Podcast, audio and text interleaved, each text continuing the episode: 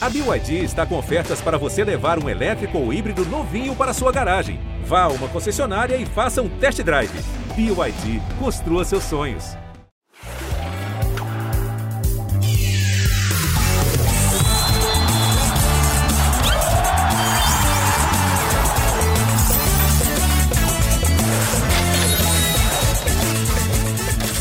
Fala, meu cartoleiro, minha cartoleira. Estamos chegando com mais uma edição do Cartola Cast.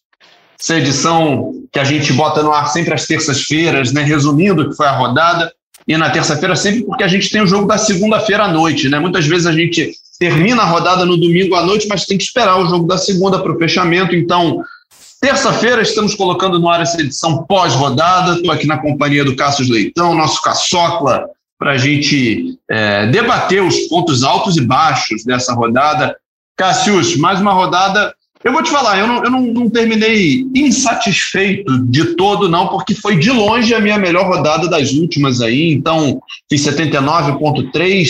Não é bom, não é bom, mas também não, assim, para o que eu vinha fazendo, foi um ganho, foi uma rodada que eu consegui aproveitar, principalmente do meio para trás. Do meio para frente foi ruim mas do meio para trás foi muito bom. Como é que foi por aí? É, então, era para ser bom, é, perto de excelente, numa rodada que muita gente foi bem, né? É, mas, mais uma vez, o destino é, foi cruel comigo. Eu tive uma opção no ataque, confiando nos serviços prestados do Marinho. Muita gente não foi no Marinho. Eu tive essa coragem. Aí ele vai e perde um pênalti logo no início, era o meu capitão. E a gente sabe, né? Quando o seu capitão perde o pênalti, isso representa 24 pontos a menos na sua pontuação final da rodada. Eu fiz 64 e minha pontuação moral, como eu já disse em outra rodada, foi de 88. E essa situação no Marinho ainda acarreta outros problemas no jogo. Se o Santos faz 1 a 0 logo, o Ceará se abre mais, e isso geraria mais espaço para o Marinho. O Marinho não se abalaria no jogo, que isso afeta também o rendimento do atleta quando ele perde um pênalti. Então acabou, acabou que eu me dei muito mal novamente. Últimas três rodadas, dois capitães meus perderam pênalti. O Rodriguinho, é, duas rodadas antes dessa, e agora o Marinho. Impressionante. Eu tenho essa fama aí, e ela é sempre cumprida de escalar a gente que, que perde pênalti ultimamente isso tem acontecido com os meus capitães, para o drama ser dobrado. Pois é, eu virei o, o de sábado para domingo felicíssimo, Cassius, porque eu tinha é, quatro defensores do Galo, o Zaratio e o Cuca. Eram seis jogadores do Galo entre os 11 titulares e mais o técnico. Então eu virei a, a, a de sábado para domingo felicíssimo, com 55 pontos, ainda faltando dois meses e três atacantes. Falei, bom, hoje eu passo de essa rodada eu passo de 100 com certeza, porque ainda tinha o Everton Ribeiro, tinha o William Arão, tinha o Michael que vive uma ótima fase, tinha o Gabigol o capitão, que eu estava confiando que ia dar certo. Só que não, só que não. E aí deu tudo errado. É, para não falar que o meu domingo foi todo ruim, só para pontuar aqui, o meu time, além desses quatro jogadores do Flamengo, também tinha o Ederson do Fortaleza, que para variar foi bem, foi constante, conseguiu boa pontuação e, e jogou um pouquinho mais para cima. Agora, é, o time do Flamengo foi uma decepção total, assim, o Michel zerou, fez zero, zero, zero, ele, ele não pontuou, foi um jogador a menos, né, na prática. Gabriel, Everton Ribeiro foram mal e o William Arão só foi mal porque não ficou com saldo de gols, né? Mas até que para um zagueiro ele não foi tão mal assim. É, é, isso aumenta a minha frustração, Bernardo. Sabe por quê? É, você botou quatro do Flamengo, né? E seis do Galo. Sabe quantos do Flamengo que eu botei nessa rodada? Nenhum. Eu sabia que era um jogo difícil. Fui para outras frentes, inclusive o Marinho, como eu já citei, abri mão de botar o Gabriel nesse sentido todo deu certo. A estratégia deu certo. Eu fugi desse jogo, sabia que era um jogo duro, o Grêmio mordido, o Flamengo pensando em Libertadores, Flamengo sem o Arrascaeta para mim não é o mesmo time. Eu falei isso não, no não último é. podcast. O Arrascaeta é meio time do Flamengo, impressionante como cai o rendimento. E aí eu falei, vou fugir desse jogo. Acho um jogo muito equilibrado. Tinha dúvidas até se o Grêmio ganharia, mas não, não previa facilidade para o Flamengo. Dito e feito. O Flamengo perdeu o jogo, e aí quem apostou no Flamengo acabou se dando mal. Eu não apostei e me dei mal porque em quem eu apostei perdeu pênalti. E teve mais uma coisa no meu time. Você, como cartoleiro, é uma premissa. Acredite sempre que vai dar errado. Então, cuidado com a sua estratégia. Eu fui destemido ao escalar o goleiro. Eu, acabou que eu fiz mudança de última hora. Eu tinha o Igor Vinícius, mudei para o Reinaldo na lateral. E aí isso me custou mais três cartoletas. Aí eu tive que trocar o goleiro. Meu goleiro acho que era o Walter. Aí o que, que aconteceu? Eu botei o Matheus Teixeira do Bahia, que era provável. Só que ele era o provável mais barato. E não tinha provável mais barato que ele para botar no banco. O que, que eu fiz? Botei o, o Júlio César do Bragantino no banco, que era dúvida entre ele e o Cleiton. Aí o que, que me acontece, Bernardo Edler? Diz para mim. O Matheus Teixeira não jogou, ele voltava de suspensão, jogou o Matheus Klaus, ou seja, eu tive que recorrer ao meu reserva. Meu reserva era o Júlio César, Júlio César também não jogou, jogou o Cleiton. Até nesse duelo aí, né? Bahia e Bragantino, eu tinha os reservas dos dois no meu time, fiquei zerado no gol. Pelo menos fui melhor que na rodada passada, né? Porque eu tinha o Marcelo Carné que negativou. É o lado, pequeno lado bom aí, mas eu arrisquei demais no gol é, ao botar um reserva que não era provável. O meu titular era provável e não jogou. Acabou que eu fiquei sem goleiro na rodada. Acontece, ser destemido dá nisso. Tenha sempre algum temor, porque tudo pode dar errado.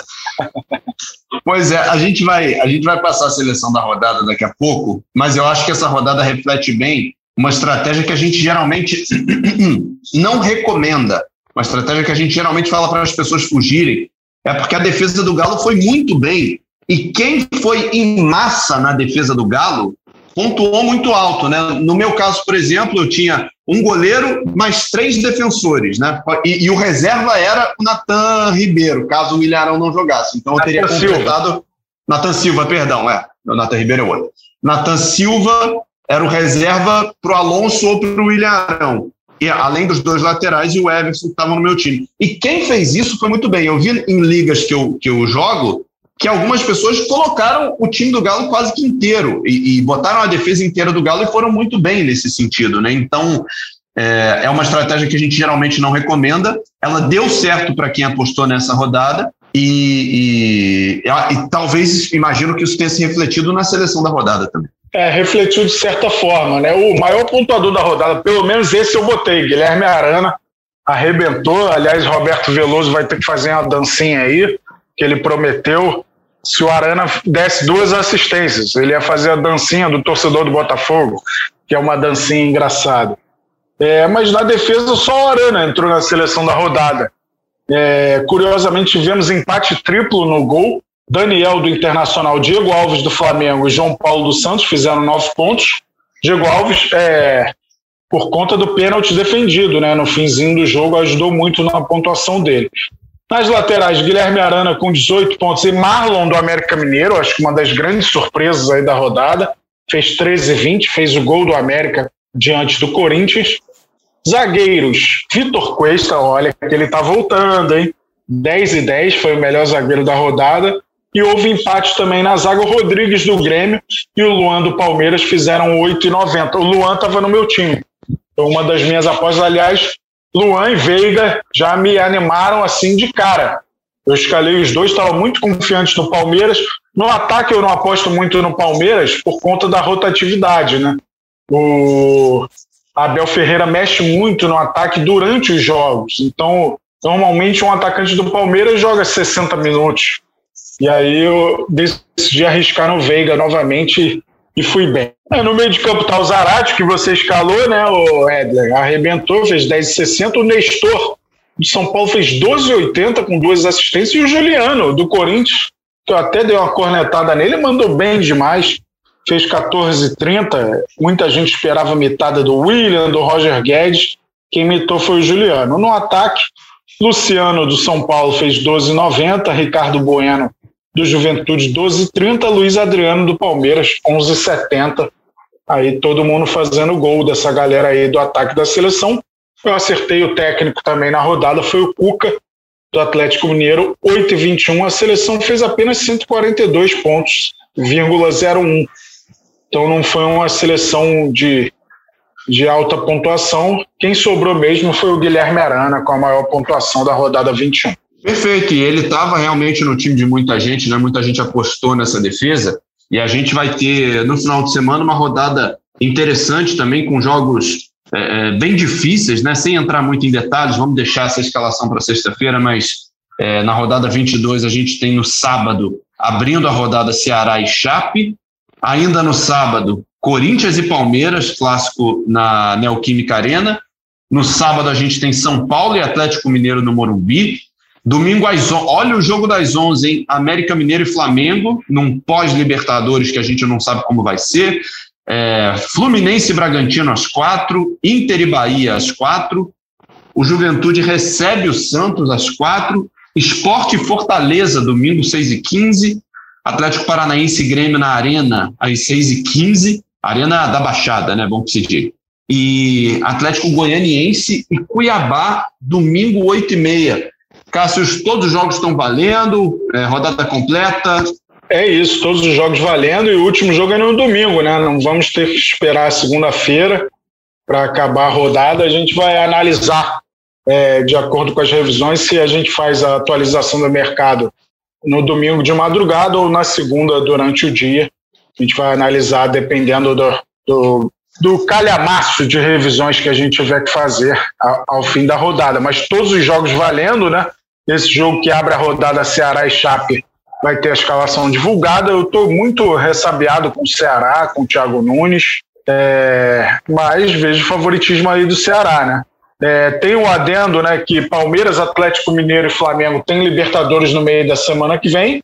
Atlético Paranaense e Bragantino tem Copa Sul-Americana na semana que vem. Então eu fico bem na dúvida de que time é, esses treinadores vão mandar a campo. Mas, é, cara, tá difícil de encontrar favoritos nessa rodada. O Bahia cresceu de produção, mas eu diria que o Internacional é um pouco favorito. Mas é uma rodada muito equilibrada. Se na rodada que passou a gente tinha muitos times favoritos, né, nem todos concretizaram esse favoritismo. Corinthians, por exemplo, empatou em casa com o América Mineiro. O Flamengo, que era favorito, perdeu do Grêmio. Essa rodada tá difícil de prever o que, que vai acontecer. Você tem jogo aí para apontar de favoritismo, ou Hélio?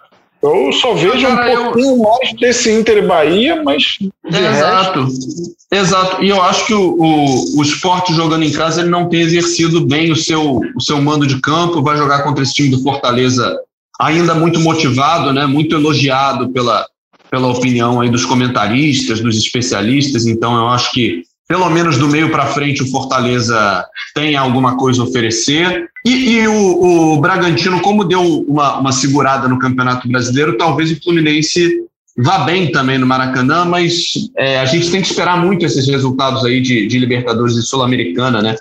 É a mesma coisa de falar aqui do ataque do Galo, de falar num, num Flamengo conquistando um resultado no, no Independência, o Palmeiras eu não vou botar por enquanto na conta por ser um clássico, né? Por ser um Corinthians e Palmeiras, mas Galo e Flamengo eu acho que podem conquistar bons resultados fora de casa, mas a gente vai ter que esperar, assim como o Bragantino e Atlético Paranaense, a gente vai ter que esperar os resultados da Sul-Americana.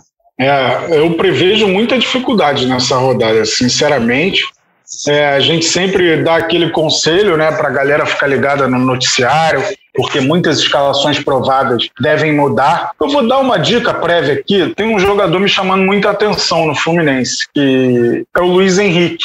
Ele fez gol nos últimos três jogos, tem sido muito ativo. Aliás, que golaço que ele fez ontem, né? É, ele teria dado assistência no gol do Nonato anulado e muita gente se questionou pela anulação, é, porque no momento do chute o Walter não estava com a visão encoberta. Mas durante a trajetória do chute ele estava. E para mim, muito mais do que a arbitragem, a culpa desse lance é do Caio Paulista. Não existe jogador ficar parado ali do jeito que ele ficou durante 15 segundos, 10 segundos. Não existe. Teve todo muito tempo para sair dali e acabou que atrapalhou o time. Eu acho que a responsabilidade maior é do, do Caio Paulista naquele lance. Mas eu, eu, tenho visto o Luiz Henrique com um ótimo potencial de pontuação. O próprio Caio Paulista nesse jogo contra o Bragantino, imagino que o Bragantino não tenha força máxima, pensando em sul-americano. Então destacaria o Fluminense, que vem crescendo com o Marcão, né? Ontem deixou escapar um resultado que estava na mão, mas tem jogado bem o Fluminense. E acho que vale apostar de repente em alguém do Atlético Goianiense no jogo que fecha a rodada. O João Paulo é um nome que me chama atenção, volta de suspensão. É, o próprio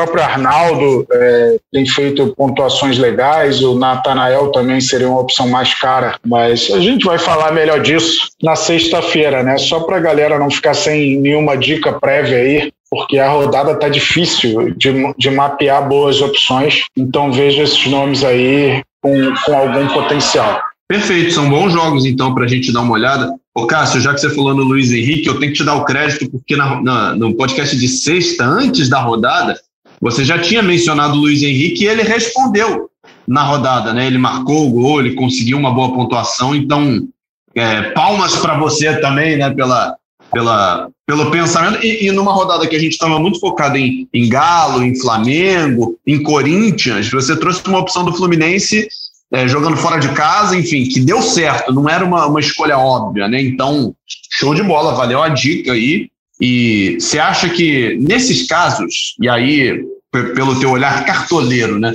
O cara que está começando a render bem no cartola, ainda não tem aquela constância. Acabou de vir de uma boa pontuação. Será que vale a pena repetir? Repetir? Ah, o Luiz Henrique, no caso. Luiz Henrique, é, é. Ah, eu acho que sim. Acho que a fase do jogador conta muito, né? Na confiança dele, ele se atreve mais a fazer algo mais difícil, de tentar uma finalização menos provável, assim, num momento sem confiança. O Luiz Henrique ajuda muito na, na marcação da saída de bola do adversário, ele consegue pontos dessa forma. Então, é, é, acho que é um jogo que o Fluminense pode bem diante de um Bragantino possivelmente desfalcado. Então, vejo com bom potencial. Agora, tem um jogador que eu desisto de escalar, o Nicão, cara. Eu já escalei umas 10 vezes e se ele foi bem em uma, o Nicão deixa sempre para quando eu não escalo para ir bem, então eu desisto de você, Nicão. Obrigado por tudo, obrigado por nada. É isso. É, e é, não só ele, né? Todo mundo tem um jogador que, que só funciona quando não escala, né? Cada um vai dar um, um relato aqui de um nome, um cara que não funciona, enfim. Acontece, curioso, faz parte. Curioso que aconteceu, é, o Atlético Paranaense estava perdendo o Juventude, aí o Nicão toma um amarelo muito bobo por reclamação, e logo depois tem um pênalti para o Atlético Paranaense. Eu falei, ah, vai pegar a bola, né? Se redime desse cartão. Aí o Bissoli que pegou a bola e fez o gol. Ali eu fiquei bem frustrado, porque pelo menos se ele faz o golzinho de pênalti ali, ia dar uma melhorada. Mas é, essa última rodada aí tinha tudo para ser excelente pelas escolhas que eu fiz, não acreditar no Flamengo. Isso aí deu certo, mas botei Marinho de capitão, me dei mal, Nicão no meio de campo. Era minha dúvida entre ele e o Zarate. Olha só que dúvida para me prejudicar. Acabei botando o Nicão. Mas é isso. É, na próxima rodada tem mais frustração, tem mais coisa boa também, que a gente costuma lembrar do que dá errado, mas algumas coisas dão certo, como foi o Guilherme Arana, o maior pontuador da rodada, estava no meu time. Muito bom, então. Então a gente vai acompanhar com atenção aí os desdobramentos de Libertadores, de Sul-Americana, e na sexta-feira a gente volta para escalar o time para escalar não, né? Cada um vai escalar o seu time, mas a gente volta para analisar as opções de mercado e dar opções para você pensar, para você escalar o seu time e buscar a sua metada. Caçocla, muito obrigado. Sexta-feira a gente vai em busca de mais uma, uma rodada melhorzinha, né? Essa, pelo menos para mim, assim, essa rodada representou uma melhor, uma, uma pequena melhora em relação ao que eu vinha fazendo mas ainda não é o ideal. Eu sei que eu posso ir mais longe que isso. Eu também estou com esse mesmo sentimento, tenho que melhorar, é, que as escolhas deem certo. E só como informação, né, o mercado, para quem não sabe, fecha no sábado, dia 25 de setembro, às 16h30, horário de Brasília. Fica ligado, monte seu time, galera. Sexta-feira tem mais Cartola Cash. Grande abraço, Nação Cartoleira. Grande abraço, Bernardo Edler. Valeu, valeu, Cássio. Esse podcast tem edição da Juliana Sá, a coordenação do Rafael Barros e a gerência do André Amaral. A gente se vê então na próxima sexta-feira, olhando com atenção para a rodada 22 na torcida por uma grande mitada. Vamos mitar na próxima rodada, eu tenho fé nisso. E eu te espero então na sexta-feira. grande abraço, até lá. Tchau, tchau.